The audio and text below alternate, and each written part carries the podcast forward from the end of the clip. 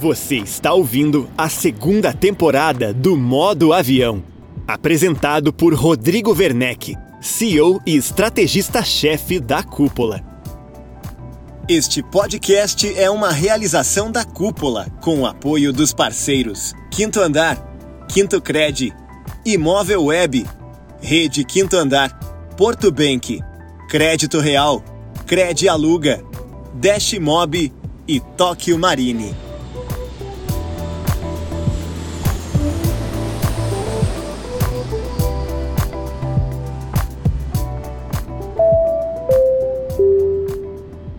Seja muito bem-vindo, seja bem-vinda a mais um episódio do Modo Avião. Eu sou o Rodrigo Werneck, CEO e estrategista-chefe da Cúpula, hub de inteligência imobiliária com entregas de marketing, consultoria, educação e tecnologia. Hoje eu quero te apresentar a APSA, uma empresa familiar do Rio de Janeiro com 92 anos de atuação no mercado imobiliário. Isso mesmo, quase um século de vida. Eu conversei com o Leonardo Schneider, diretor e membro da terceira geração no comando da imobiliária carioca. A APSA é pioneira no Brasil no nicho de gestão condominial, uma empresa que acompanhou o crescimento da cidade do Rio, sempre com foco em condomínios e locação. Hoje, graças a uma excelente estratégia de governança, expandiu a operação para o Nordeste brasileiro e almeja chegar em outras praças pelo Brasil. Além disso, a APSA passou a olhar para todo o ecossistema de condomínios, identificando mais de 40 pontos de conexão que podem significar novas oportunidades de negócio. Quais são os segredos para manter uma imobiliária lucrativa por quase 100 anos? Venha conferir comigo agora nessa conversa com o Leonardo. Vamos falar sobre sucessão familiar, entrada em novos territórios e parceiros estratégicos para um crescimento sustentável. E ainda dá tempo de você participar do grande evento sobre estratégias e tendências de locação. Está chegando a hora do Cúpula Conference Aluguel, que acontece no dia 23 de agosto em formato híbrido. Participe presencialmente em Curitiba ou de qualquer lugar do mundo com ingresso online. A grade completa do evento está na página cupolaconference.com.br.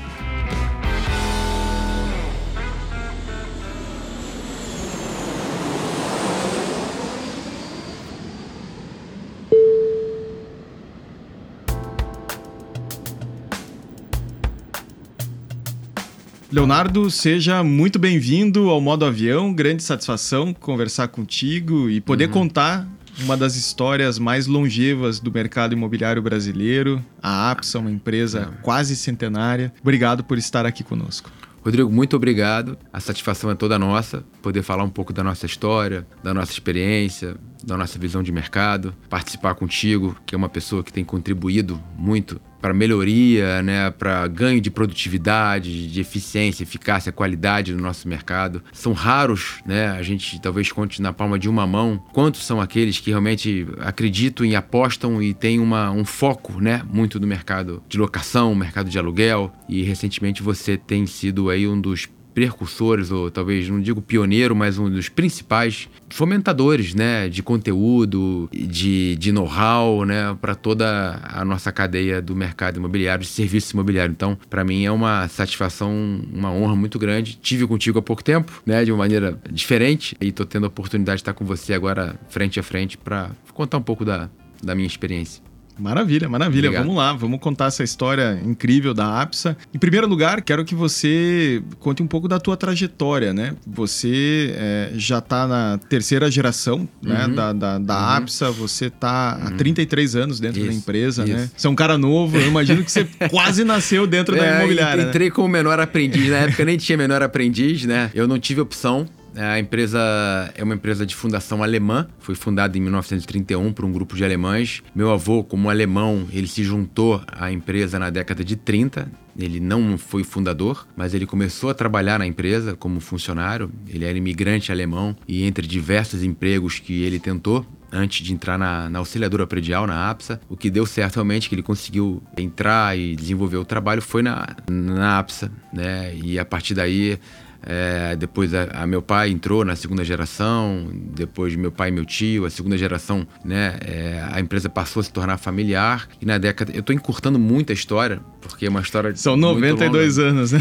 É, mas encurtando a história, a gente fez uma cisão com a auxiliadora predial em 83 e aí a empresa passou a ser da família Schneider é, em 83. E a partir daí, meu pai. E aí tio... desmembra da, da costela gaúcha, digamos desmembra, assim, né? É, Os gaúchos ficam auxiliadora predial e a APSA fica no que, Rio. Que na verdade é a APSA auxiliadora predial SA, mas Exato. a gente teve um acordo e a marca APSA ficou no Rio e a marca auxiliadora ficou com eles lá no Sul. E a partir daí a empresa passou a ser da família, né? Eram duas famílias, a família Fokler, que é lá no Sul, e a família Schneider, que é aqui no Rio de Janeiro. E a gente passou a ter uma autonomia, enfim, e passamos aí. Eu entrei na empresa em 1990 ou seja, então 33 anos, eu tinha 18 anos. Assim que eu passei na faculdade de economia, eu passei uh, meu pai como bom filho de alemão, educação alemã, pouco diálogo, pouca conversa e só falava assim ao longo da minha vida, né? Eu vendo meu pai trabalhando na empresa, enfim, é, vendo toda a dedicação, meu pai e meu avô, né? E a gente acabava querendo entender um pouco mais, né? Vendo todo o crescimento da empresa. Na época a gente abriu muitas agências no Rio de Janeiro. Esse, inclusive, foi um segredo, foi uma estratégia de sucesso acertada aqui no, no Rio de Janeiro. A gente foi crescendo de acordo com a cidade. A cidade foi indo para a zona oeste, né? A cidade no centro, né? Foi pegando zona sul, toda a beira do litoral do Rio de Janeiro, né? Quem conhece centro, depois você vem Flamengo, depois você vem Botafogo, mas tem Copacabana, Ipanema, Leblon, depois zona oeste, Barra da Tijuca Tijuca, até o Recreio. Então a gente foi abrindo agências, abrimos também na Tijuca, né, que também é parte da Zona Norte, e fomos abrindo as agências de acordo com o crescimento da cidade, com as oportunidades, focando em condomínio e locação. A gente foi pioneiro aí nesse modelo de gestão condominial que a gente encontra aqui no Rio, em Porto Alegre, principalmente, em algumas outras praças, é na, naquela questão de se auxiliar ao síndico, né? Auxiliar o síndico a gerir aquele, aquele condomínio. Então, esse fato de da gente estar próximo do cliente foi um diferencial e isso gerou, fez com que a gente agisse localmente nos bairros, né?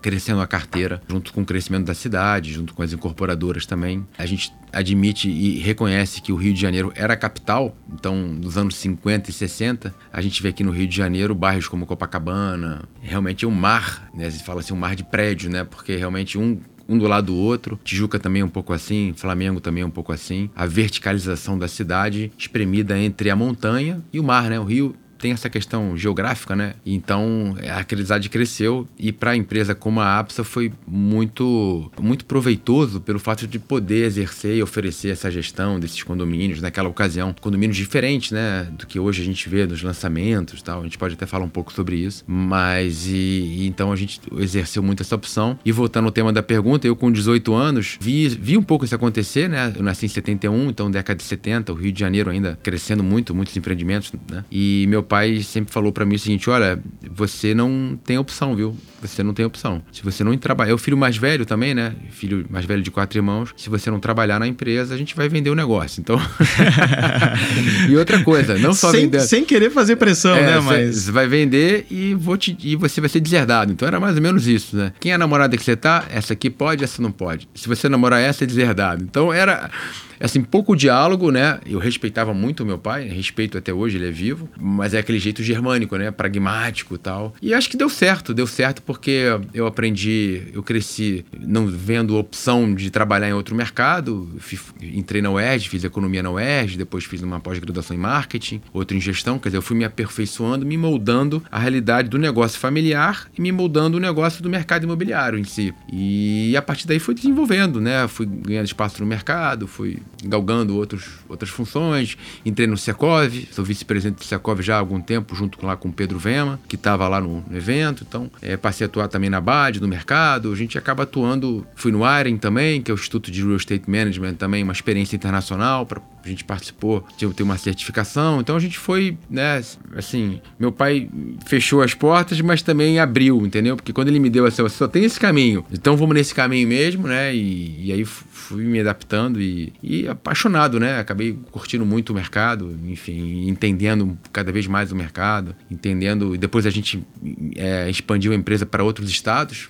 Isso, e isso é algo que faz da APSA né, um fenômeno, assim, é, porque é. pouquíssimas empresas de capital fechado é. conseguiram é. fazer essa expansão para tão é. longe. É verdade. Né? Vocês estão no Nordeste, então, que é um mercado totalmente diferente totalmente, do, é, do, gente... do, do, do, Sudeste, né? Do é, Rio, que também é, é um mercado é. atípico, né? Demais.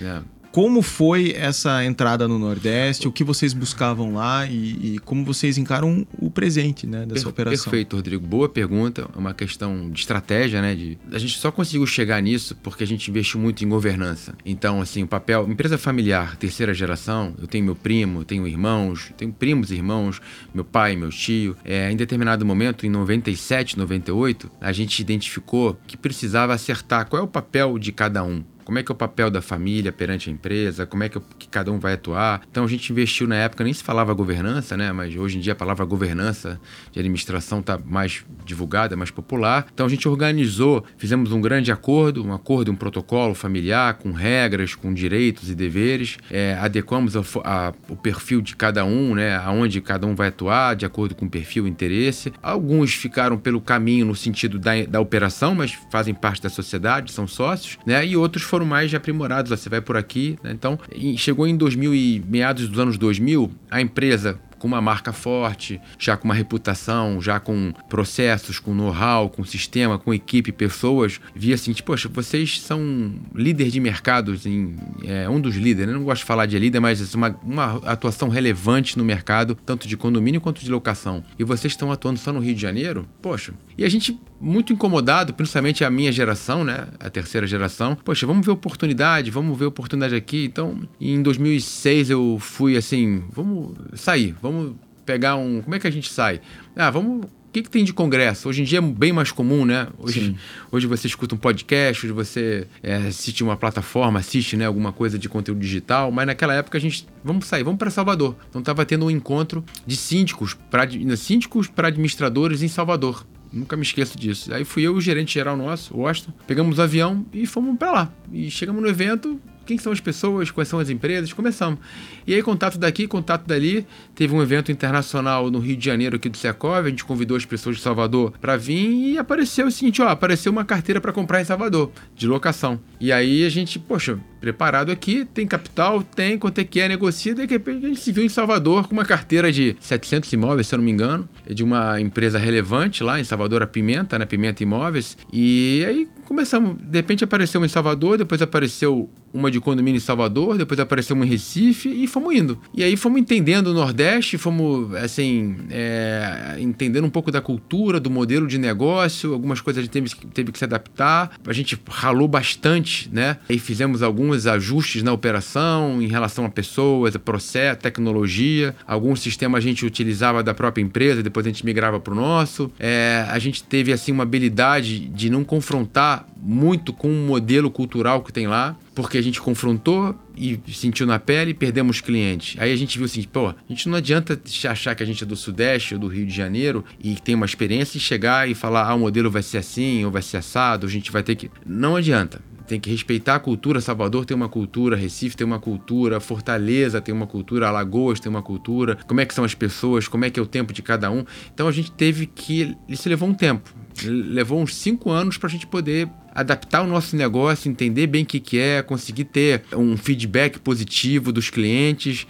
Assim, compramos algumas, compramos acho que quase 20 carteiras né, ao longo desses, desses anos, né? Perdemos muito, muita base de clientes também, a gente deu muito tiro na água e depois da gente entendeu e, e, e compreendeu, a gente, o seguinte, ó, o modelo é esse. Então, e aí a gente foi indo, foi indo e, e conseguimos é, ter uma operação sustentável no Nordeste, de com bastante representatividade, entre sempre aí entre as top 3 de cada cidade, né? Nas quatro que a gente está atuando lá. E acho que deu um estofo, uma bagagem muito grande para a gente se aventurar, né? Onde a gente está se aventurando agora, mais recentemente, que é Belo Horizonte e Brasília.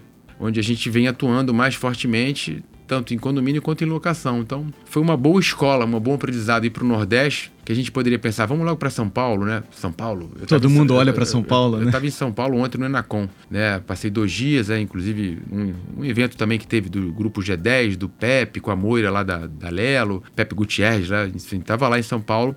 Moira que já passou aqui pelo modo avião. É, a Moira, grande amiga minha, enfim, é grande colega, assim, de, então a gente tava junto. E, poxa, São Paulo é uma pujança, é uma riqueza, é assim, a cada um condomínio que é lançado aqui no Rio de Janeiro tem 20 lá agora, né? Então, é, a gente poderia, vamos para São Paulo, mas eu acho que a gente hoje para onde a gente decidir ir, né, para crescer a empresa, porque a gente ainda tem gás e tem vontade de crescer a empresa, o mercado né, é uma oportunidade, bem transformado, né, vem se transformando com a questão do mundo digital, como você bem fala, né, os desafios que tem, mas eu acho que deu uma bagagem boa para a gente, né, um, um, e para a equipe que a gente tem lá, para poder se preparar para esse mercados assim. A gente até brinca, pô, a gente foi pro Nordeste, ralou pra caramba, agora vamos, vamos para São Paulo, né? Para ou Belo Horizonte, ou Brasília, ou pro Sul, né? Que é onde a gente entende que o mercado é diferente. Então a gente tem hoje uma boa bagagem, uma boa experiência, um bom case, né? Fantástico. De, de dentro do segmento imobiliário, de serviços imobiliários, né? Então faz todo sentido. Não, é, é, é um case de fato, porque é. pouquíssimas marcas conseguiram.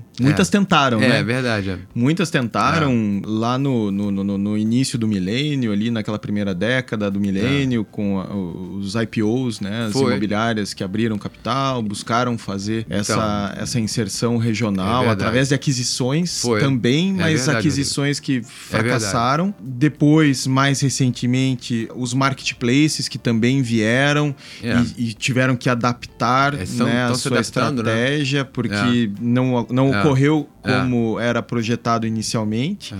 E vocês perseveraram, né? Uhum.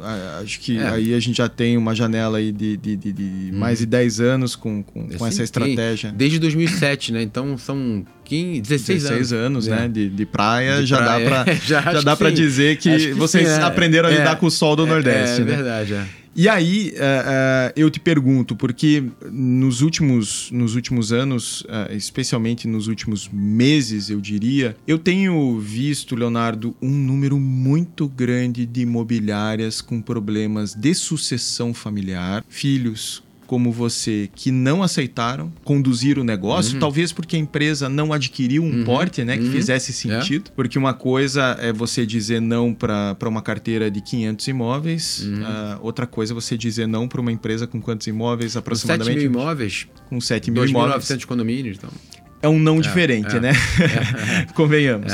E eu tenho visto muitos donos de imobiliárias sem sucessão buscando a venda de carteira e outros players atentos como vocês Sim. mirando a compra dessas carteiras de locação. Uhum.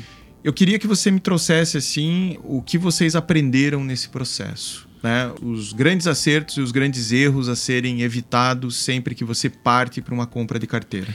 Perfeito, Rodrigo. É, essa questão de sucessão, muitas vezes, ela é deixada de lado, né? Vamos falar assim. Porque você tem operação, a operação demanda muito, né? Do empreendedor, do empresário, do diretor, né? Do fundador. Da... Demanda muito. Tem de cliente, resolver problema, tem, tá, entrega, crescer o negócio e tal. Só que tem uma questão invisível que por detrás é justamente a societária ali, né? A questão, a sucessão. Como é que eu vou fazer? Eu, eu não sou eterno, né? Eu, ao contrário, chega aí meia idade, a gente começa já a falhar alguma coisa, né? A gente começa a pensar um pouco mais na vida de forma diferente, né? Já vê os filhos ali. E, e isso muitas vezes é deixado de lado. E quando chega a hora, ou passa algum problema de saúde, alguma questão de mercado um pouco mais complicada tal, é, vai olhar para um filho, o filho não foi preparado, né? A filha não foi preparada né? Não teve essas discussões. Que que você, qual é a expectativa do filho? Como é que você vê aquilo? Você realmente quer? Como é que você, você quer uma perenização, né? O filho tem a carreira dele. Hoje em dia a gente vê os jovens hoje. Eu sei que eu tenho uma filha de 18 anos, né? A gente já discute essa sucessão lá para a quarta geração. Eu, eu, jamais iria usar a mesma metodologia que meu pai usou comigo. Ó, oh, você não tem opção. Minha filha já tá fora, tá estudando, tá nos Estados Unidos, tá fazendo faculdade. Se eu falasse isso com ela, pai, tchau, meu irmão. É o segredo para fracassar, me, né? Me deserda, me deserda que eu...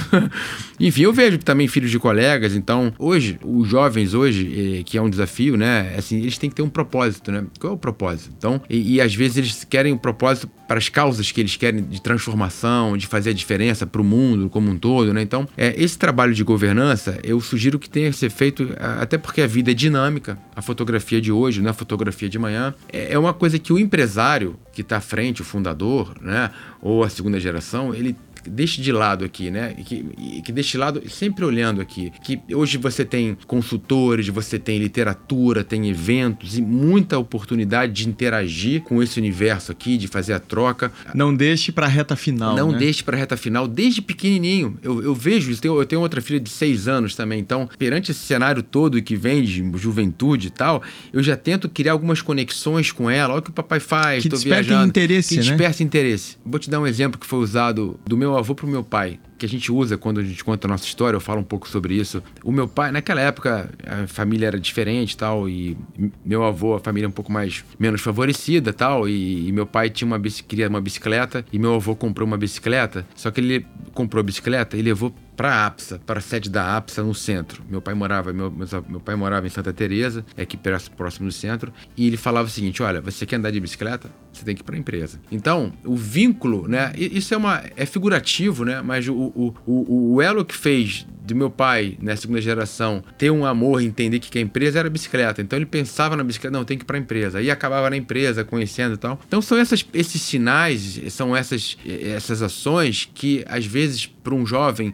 ou para uma filha ou para um filho podem fazer a diferença lá na frente, né? É, então trabalhar essa ouvindo governança... isso, é, é, se me permite, aqui é. ouvindo isso, eu lembro muito das minhas conversas com meu filho, né? O meu filho, o Valentino, tem oito é, anos. Você tem um casal, né? Isso. É. Tem dois e, e, a pequenininha ainda tem quatro anos. A Cecília acho que ainda é muito novo para começar essa, essa venda. Mas com o maior, eu já tenho conversas com ele, né? O meu, então, meu, meu sogro é, construtor. Entendi. Ele, Entendi. ele é mestre de obras, sei, mão cheia, já. Sei, sei. E eu falo, olha, o vovô construiu mais essa casa. A gente tem uma pequena construtora em Curitiba que, que meu sogro e minha, cunhada tocam eu sou sócio, é. mas me envolvo pouco, enfim. É. E aí eu sempre levo ele nas obras, né? Eu falo, ó, oh, o vovô constrói isso aqui, vem uma família que tá muitas vendo? vezes, né, é. é. a primeira casa que é. eles estão comprando. É. Você já pensou na responsabilidade? Que legal. Poxa, nós somos muito importantes para essa família que está chegando é aí, aqui, Rodrigo. dando um significado é. para aquilo é. tudo, né? É. Não é só o trabalho pelo trabalho e, e trabalhar 12 horas, 14 horas, sacrificar o tempo com o teu filho.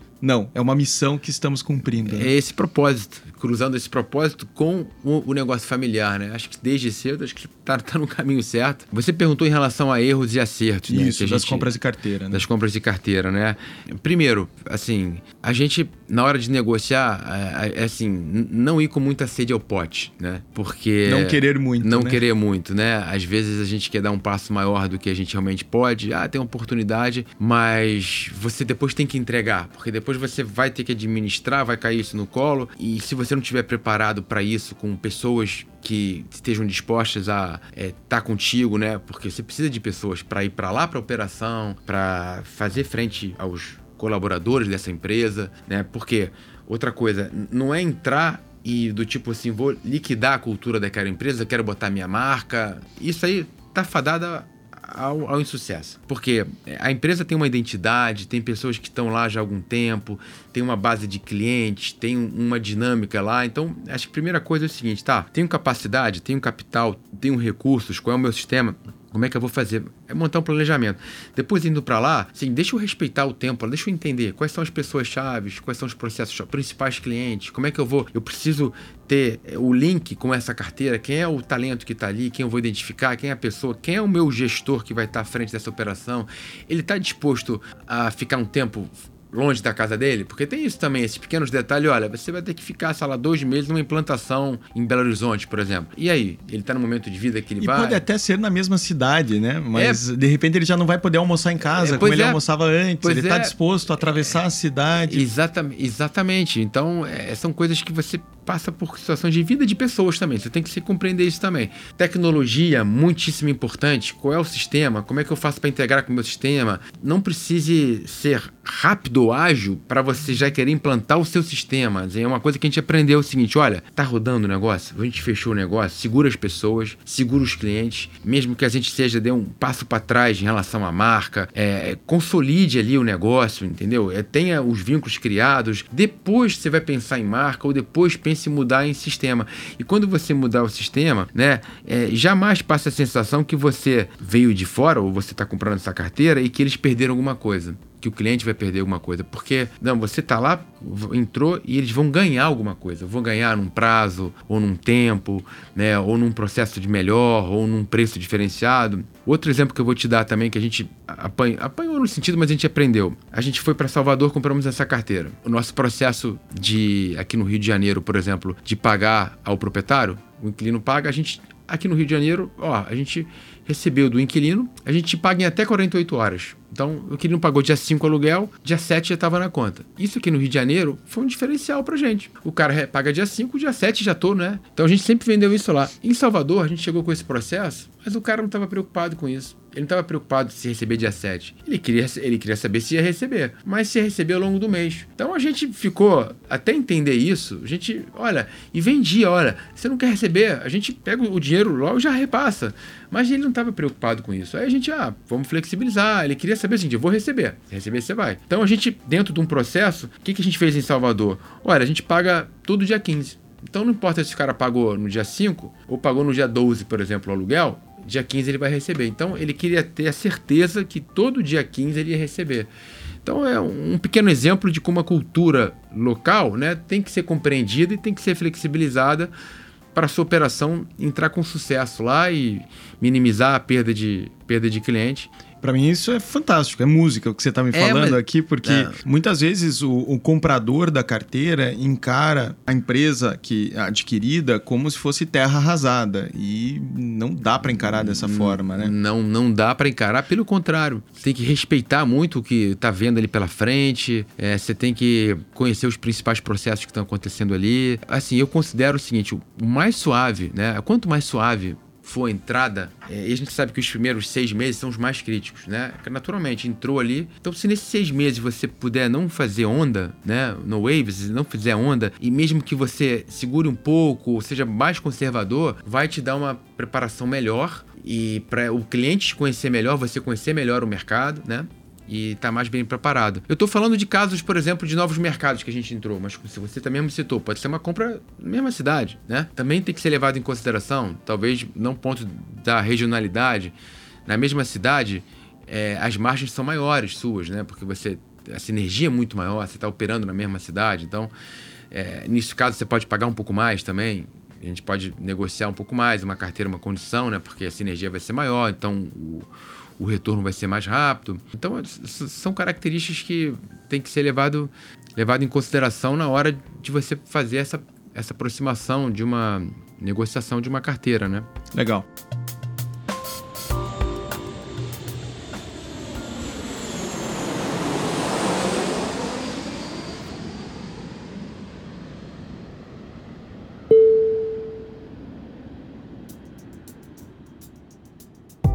Uma outra visão que seguramente vai inspirar o nosso público, eu vejo muitos donos de imobiliária querendo entrar na administração de condomínio. Por enxergar as sinergias, né, que sim, são sim. muitas é, entre esses dois negócios. No Rio de Janeiro e é Porto verdade. Alegre isso é muito comum, mas pelo Brasil afora é. isso não é tão comum é, assim. É. Né? É, é, um pouco endêmico de, é. de, de algumas cidades como, como Rio e Porto Alegre. E aí a gente sabe o quanto no fundo, lá no fundo, no fundo, as sinergias existem, mas os negócios são bem diferentes. São, são bem diferentes. E aí eu te pergunto, vale a pena quais é. cuidados observar? É, porque é, isso boa... pode desgastar a, a, relação com o cliente, né? Boa pergunta, Rodrigo. A gente vê carteiras, realmente, em algumas cidades só fazendo locação, só a parte imobiliária, locação e vendas, né? E outras cidades só fazendo um condomínio, né? Então, a gente tem esse modelo. São Paulo, algumas empresas também têm esse modelo. São bem diferentes, são cabeças diferentes, né? O, assim, são similares no sentido que, que é administração, né? Um você administra o imóvel, outro você administra o condomínio. Só que o condomínio realmente é um grande problema no sentido assim, né? Você está sempre sempre correndo atrás de problemas, quando geralmente o síndico ou o condômino, quando vai procurar a administradora, é porque tem um problema. Ele não vai procurar, poxa, tá, que, que legal esse serviço,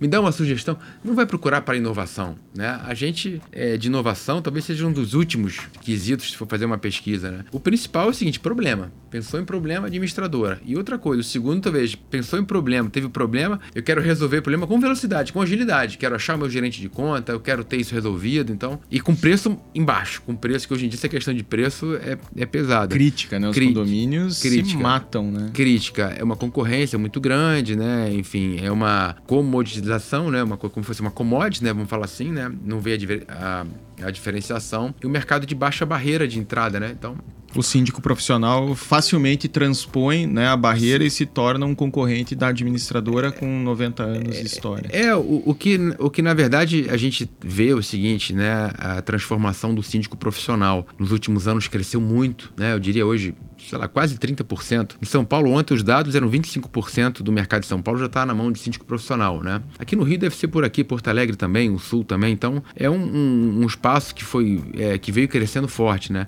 Na visão da APSA, na visão da APSA, a gente vê que uma, a gente está todo mundo no mesmo barco. O administrador, o síndico, o membro do conselho, o condômino, o fornecedor que presta serviço para o condomínio, porque a gente está no mesmo setor.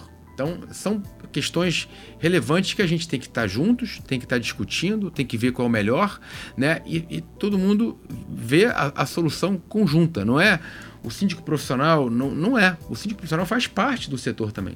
A gente lá criou um, um segmento chamado GPU, né? Que que, que a gente está fazendo? A gente está ajudando a formar os síndicos profissionais. A gente é um curso, é uma chancela, é um certificado que a gente ensina para eles, treina eles para interagir com não só com os condomínios da APSA, mas também com os condomínios de mercado. Então, a gente viu uma oportunidade de negócio, né, para a gente, para eles, de criar essa parceria. São síndicos parceiros, a gente indica condomínios para eles, eles indicam para a gente, a gente fornece conteúdo, fazemos eventos. A gente está rodando aí, a gente fez um evento, a gente faz um evento no Copacabana Palace aqui no Rio, muito bacana. A gente vai estar tá fazendo agora em Belo Horizonte, no dia 30 de agosto também, com síndicos locais. Então a gente tem muito conteúdo, a gente vê como todo mundo junto, que a gente precisa estar tá junto, discutindo as questões, envolvendo todo mundo. Isso é uma realidade do nosso mercado, né? E locação locação, o que, que a gente vê? A gente não só entende que o mercado tem que estar junto, como a gente está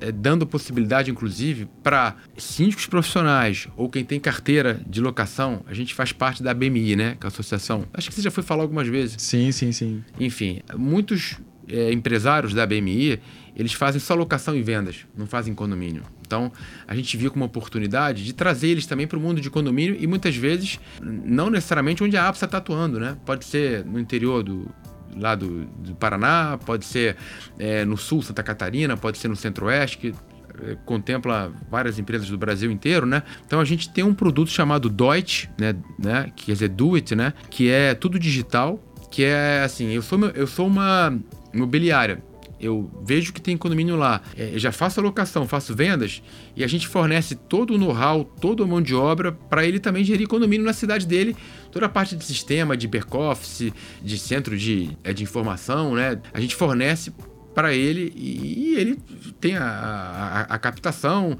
tem o, o retorno, a receita, incremento de receita para a operação dele, abre uma nova frente, empreende, então tudo através de, de modo digital, né? É, é, uma, é, uma, é uma startup que a gente investiu há, há dois anos, estamos desenvolvendo, já temos algumas captações fora até da onde a gente atua, São Paulo, por exemplo, acreditando nisso, acreditando que existe possibilidade de melhor uma melhor rentabilidade daquela carteira de locação, seja até um síndico profissional que não saiba ter uma empresa ou queira, ou queira ter uma pequena administradora, a gente também ajuda. Então, é um pouco do que a gente está enxergando de futuro de mercado, né? Todo mundo dentro da mesma do mesmo ecossistema, a gente gosta de falar, e dentro do ecossistema vou morder um pouquinho aqui, eu mordo um pouquinho aqui, eu mordo um pouquinho aqui, eu ofereço uma solução para cá, eu compartilho aqui. É um pouco do que a gente está vendo o futuro do segmento todo de administração, a gente fala de gestão de propriedade, né? Seja propriedade um, um imóvel, seja propriedade propriedades um condomínio. Agora é um mercado que vem muito forte, que é a questão de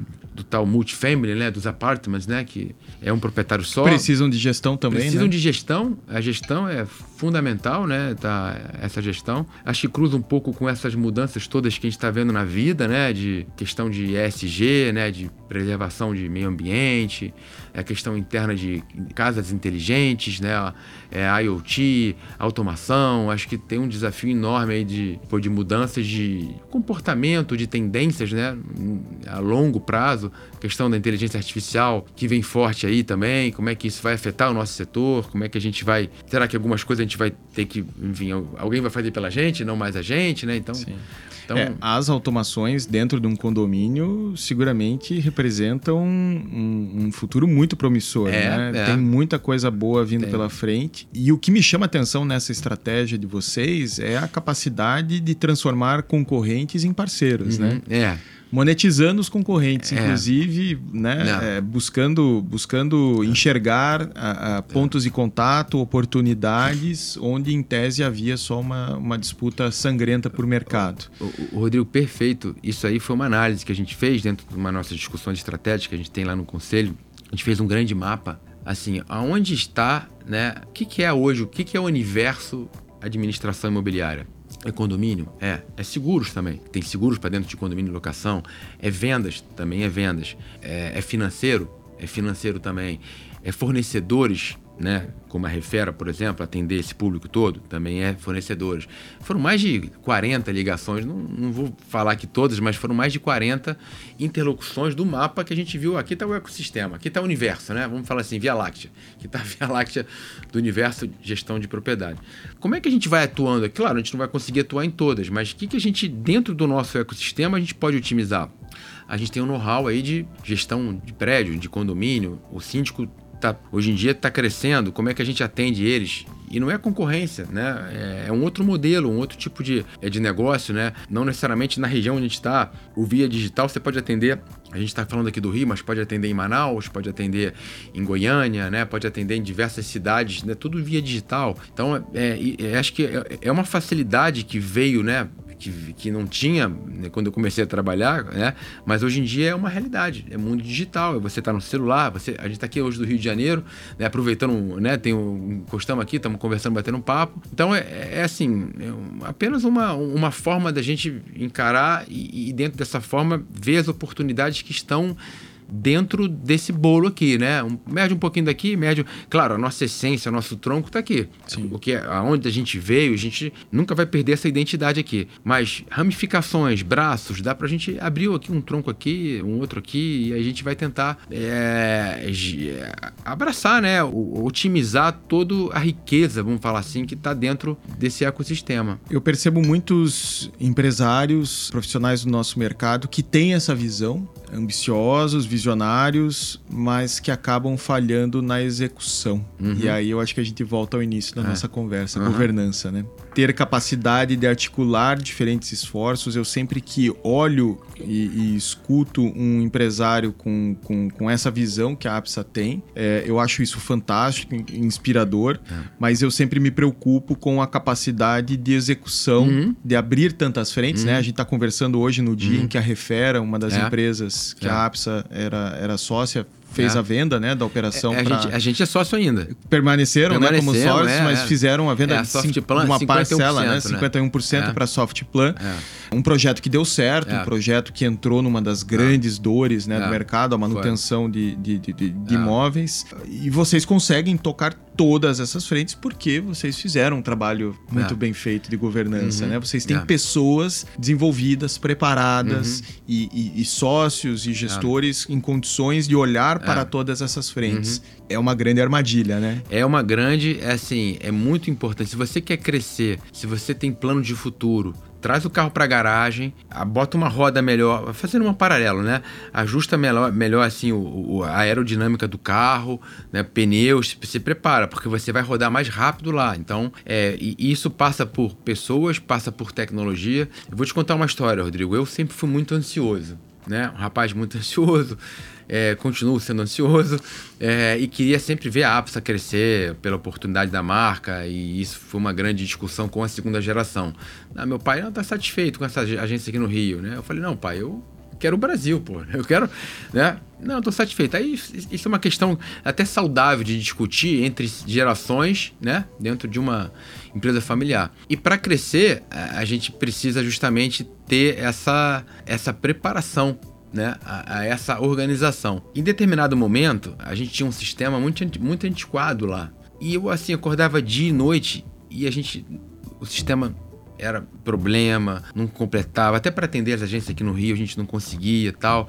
E a gente, processo de mudar o sistema. E sabe, você sabe, sabe bem que toda implantação de sistema novo ah, vai demorar seis meses. Demora um ano e meio.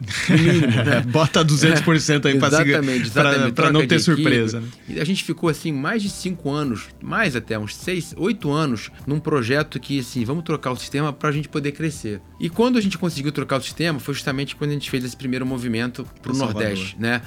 Então, assim, isso me deu um alívio muito grande. E aí do tipo assim, pô, o carro voltou para a pista, né? Só que o carro volta para a pista, só que as condições são diferentes. Começou a chover, tem um concorrente que, pô, eu tô outro carro mais rápido que você na pista. Então você manter o teu foco, manter o teu prumo ali, né? É, é e, e fazendo as correções necessárias para você seguir em frente. Então, e usando a tonologia, não tem linha de chegada, né? Não, não tem linha de chegada. A, a linha de chegada eu espero um dia passar meu encostar meu carro e ter um dentro da família um que eu hum. passe, ó, toma o volante, agora um segue novo, você. Um novo motorista, é, né? Um sucessor, motorista, né? mas o carro lá tá lá, então, então às vezes você precisa se, às vezes não, você precisa se preparar muito para tá, para ter essa estrutura de crescimento e, e, passa pela governança, passa por pessoas, por talentos. A gente na APS a gente tem colaboradores que estão com a gente já há 20, 25, 30, 40 anos. É, a gente fez uma associação agora por um CEO é, que não é da família. E isso foi preparado, estudado, né, há um, há um bom tempo.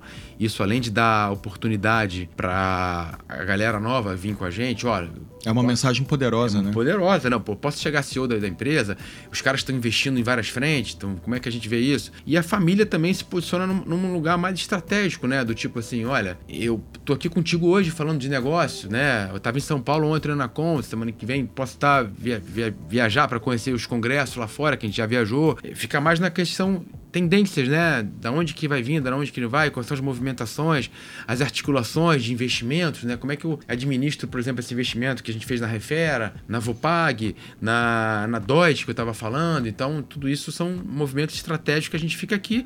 E embaixo, claro, tem as pessoas preparadas para tocar esse negócio, né? E você acompanhar como um grande painel de bordo, né? Esse, esse dia a dia. Então, é, é um pouco do que a gente vem trabalhando nesses, nesses últimos anos aí, com toda essa transformação que hoje acontece na vida, né? Que pós -pandem a pandemia foi um desafio, a gente sofreu muito na pandemia. A gente teve uma curva de aprendizado enorme. A gente já tinha uma grande parte da nossa operação digital, né, preparada, mas o cliente não estava preparado para isso e até o cliente dentro de casa, dentro de condomínio, a gente sofreu um pouquinho, aprendemos e agora nesses últimos tá, um ano e meio, né, a gente vem recuperando e alinhando algumas coisas que a gente aprendeu, abrindo algumas frentes. Então a gente está sempre tem que ter uma certa resiliência e, um pouco de é, jogo de cintura para poder ir atrás né, dos seus objetivos. Então um pouco do que a gente tem, tem feito aí na nossa trajetória.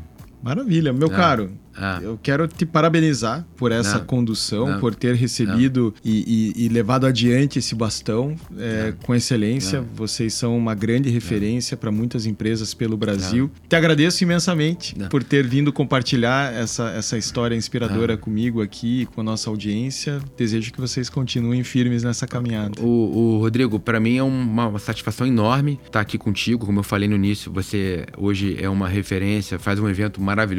O pessoal lá no teve lá no seu evento em Curitiba, assim, aprendeu muito. Só teve, só tive feedback positivo dessa galera que a gente está trazendo, né? Tudo executivo, né? Só tive feedback positivo. Então eu que agradeço, eu que parabenizo você pelo, pelo esse trabalho de, de fomentar, de, de ensinar, né? De, de mostrar, de compartilhar, de criar esse intercâmbio, esse grande benchmark, porque a gente lá na Apps a gente gosta de compartilhar. A gente não é não é o Leonardo, não é o Fernando, é, assim, são as pessoas que fazem fazem parte lá, não é a segunda geração que está lá, enfim.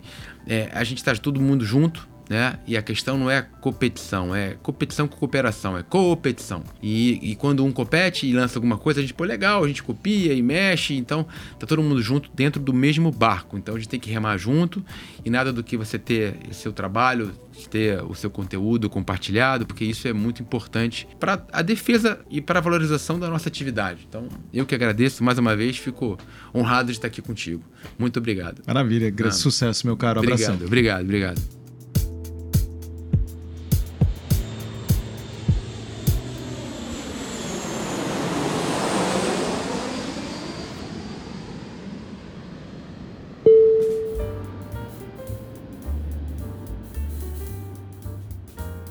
Hoje vimos que é possível sim ter uma operação saudável, lucrativa e duradoura de locação e administração de condomínios. Porém, é necessário que o gestor tenha olhos estratégicos para a governança corporativa da empresa. Ouça agora o que o nosso consultor Daniel Claudino tem a nos dizer sobre o tema. Empreender é um desafio por si só, mais ainda para nós brasileiros. Trabalhar em família também não é fácil. Ocorre que a grande maioria das imobiliárias são empresas familiares e gerenciar os desafios do setor e ainda o convívio familiar no âmbito profissional se tornou ao mesmo tempo o maior desafio e a maior força de empresas como a APSA e tantas outras que temos no Brasil. Atravessar quase um século também é algo que merece destaque. Afinal, empresas varejistas e até bancos quebraram nas últimas décadas em função das mudanças de cenários econômicos e políticos do Brasil e do mundo. Já as empresas imobiliárias superaram cenários de crises como as do petróleo da década de 70, a hiperinflação, um âmbito jurídico inseguro antes da Lei 8245 de 91 e até o confisco no começo dos anos 90. É incrível como esses empreendedores se adaptaram aos mais diferentes ambientes hostis e mudanças de cenários. Talvez seja porque morar é elementar na vida dos brasileiros e para empreendedores desse setor desistir não seja uma opção.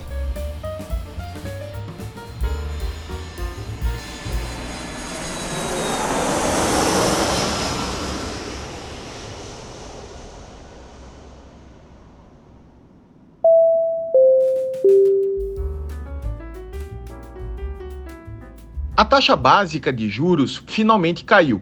Porém, é importante desmistificar algumas afirmativas que surgiram junto com a euforia pela queda da Selic. Entenda os mitos e verdades sobre a queda da taxa básica de juros, no destaque do Imob Report, a principal plataforma de conteúdo e notícias do mercado imobiliário brasileiro. Quem traz as informações é Rodrigo Arendt.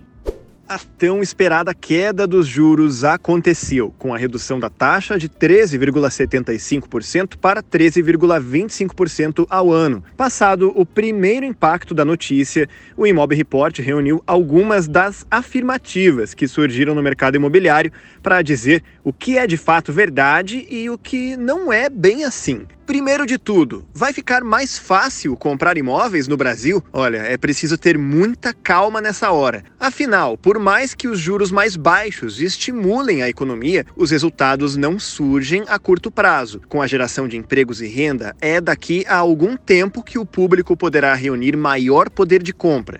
E falando especificamente da queda dos juros de financiamento, ainda não existe uma sinalização clara dos agentes de crédito sobre repassar essa redução. Lembrando que no financiamento imobiliário, a maioria dos bancos já pratica hoje uma taxa de 11% ao ano. Outra afirmação que exige cautela é a seguinte: o mercado de locação vai perder força com o estímulo de compra? É muito provável que não.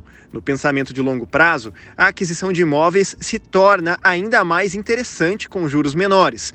Contudo, no curto e médio prazo, a locação tende a seguir muitíssimo prestigiada pelo público brasileiro, seja por opção ou por necessidade. Além disso, os imóveis com essa finalidade seguem em escassez no país. A demanda maior que a oferta deixa o aluguel valorizado. E tem mais afirmações circulando por aí. Esta é a melhor hora de comprar imóveis? Chegou a hora das construtoras decolarem? Confira as respostas para estas perguntas na newsletter sobre o assunto, que está lá no nosso portal, o imobreport.com.br. Um abraço e até mais.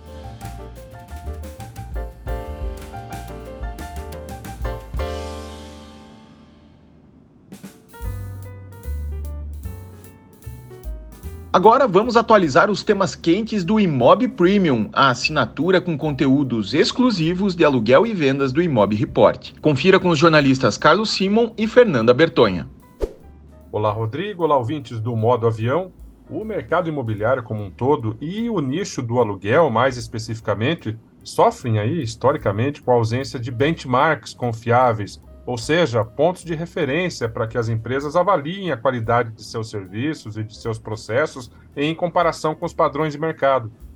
Para ajudar a suprir essa carência, o Imóvel Aluguel mostra alguns desses pontos de referência da locação, com base na média de dezenas de imobiliárias clientes do Dashmob, que é uma ferramenta de curadoria e análise de dados imobiliários. Para saber mais, assine o Imóvel Aluguel.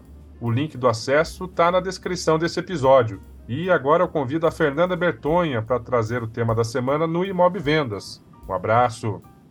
Oi, pessoal. No Imob Vendas, trouxemos a segunda parte da nossa minissérie sobre loteamentos. Na semana passada, contamos a história da Provenda, de Goiânia, imobiliária que já implantou mais de 100 mil terrenos em nove estados brasileiros. Agora é a vez de apresentar a Solotes Brasil, lançadora de Linhares, no Espírito Santo, que criou um modelo inovador e bem-sucedido e desenhou planos bem estabelecidos para o futuro. O que essas empresas fizeram de diferente e quais ensinamentos seus exemplos podem trazer ao corretor de loteamentos é o assunto explorado nesta minissérie. São insights entregues por quem vive na prática esse mercado repleto de peculiaridades. Para saber mais sobre os temas e entrar para a lista de assinantes do Imob Vendas e do Imob Aluguel, é só acessar o imobreport.com.br e clicar na guia de produtos. Nos encontramos novamente por aqui na semana que vem. Até lá!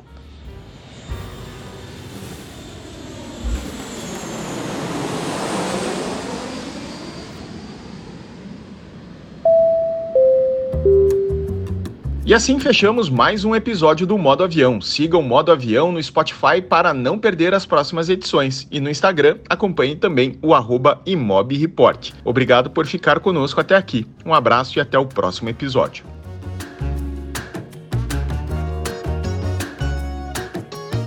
Você acabou de ouvir o podcast Modo Avião, apresentado por Rodrigo Werneck.